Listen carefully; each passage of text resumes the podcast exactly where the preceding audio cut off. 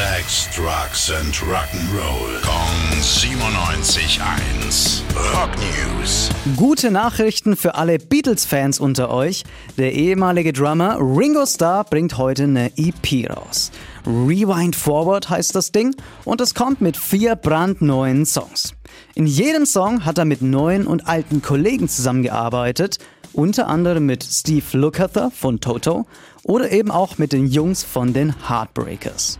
Ein ganz besonderer Track ist Feeling the Sunlight. Bei dem Song bekommen die Fans nämlich eine Art Mini-Beatles-Reunion, weil Ringo Starr hat den Song zusammen mit seinem ehemaligen Kollegen Paul McCarthy geschrieben. Rock News. Sex, Drugs and Rock'n'Roll. Kong 97.1. Frankens Classic Rocksender. Die heutige Episode wurde präsentiert von der Praxis Manuel Debus, eurem Spezialisten für operationsfreie und ursachenauflösende Schmerztherapie. Mehr unter osteopraktik.com.